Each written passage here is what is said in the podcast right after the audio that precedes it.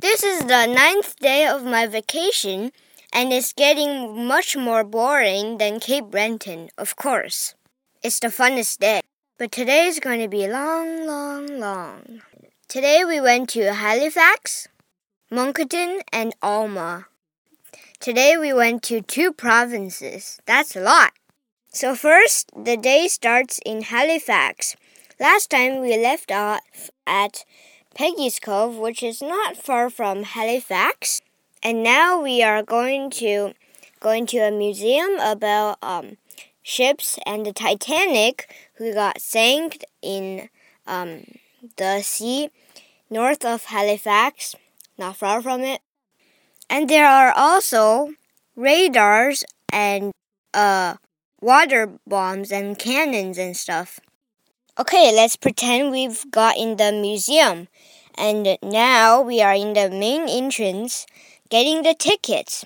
After we got the tickets, we um I was really I really wanted to go in the gift shop to see what I can buy for a souvenir, but on this um trip I got no no souvenir, no souvenir, just a bunch just a bunch of cameras and memories. There was um a mini lighthouse. Well, not mini. It was it was a part of the real lighthouse, and there was a light bulb, huge light bulb in the middle of the lighting little part.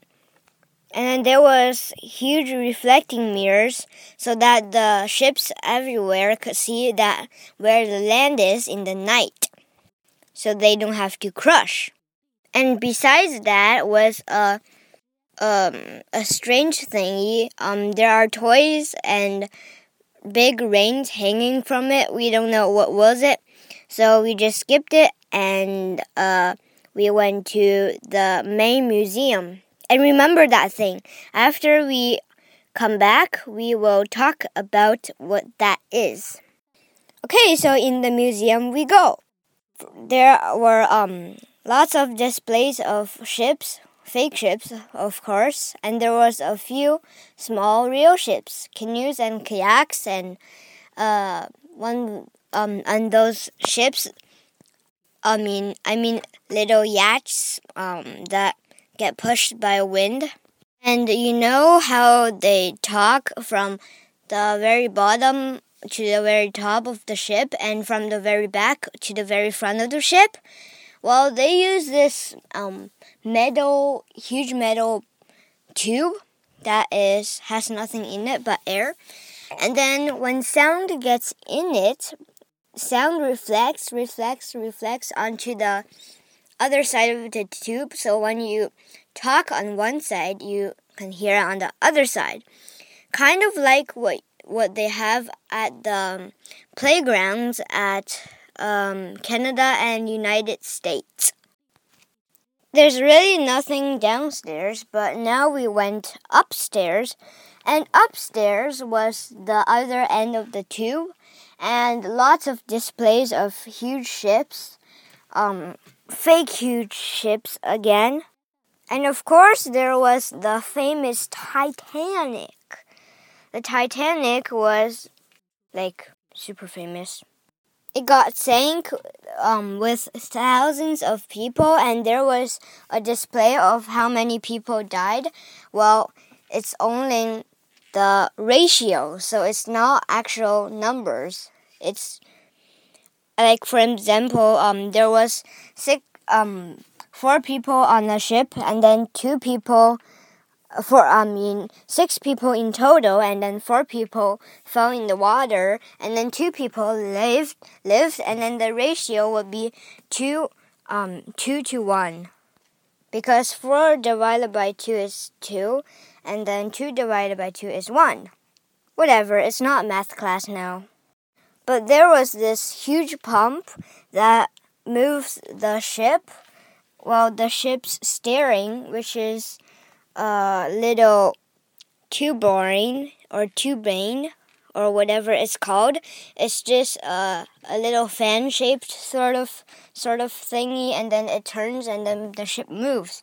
And then it's super hard to move the pump. I just I I myself just laid on the pump and then the pump would go down.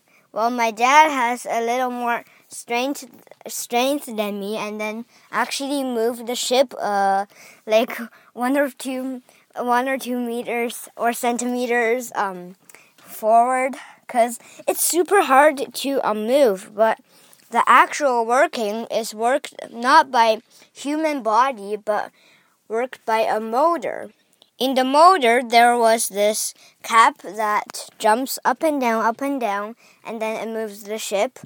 Um, why it moves up and down? It's because that uh, uh, there are steam um, moving it up and down from from um, beneath it. Because beneath it was, um, I'm not sure, but it might be a fire down there that's how it worked. Um, there was the um, Titanic and other boats. I already said that three times.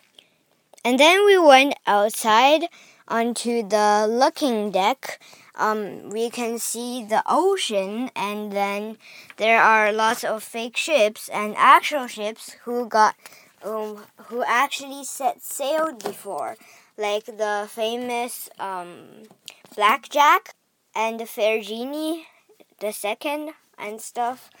Um, and then we ate um, some food and then went back to um, floor one, the main floor. But the main floor has nothing in it, so we went to see the huge toy thingy again. And then when we see saw it, um, guess what it was?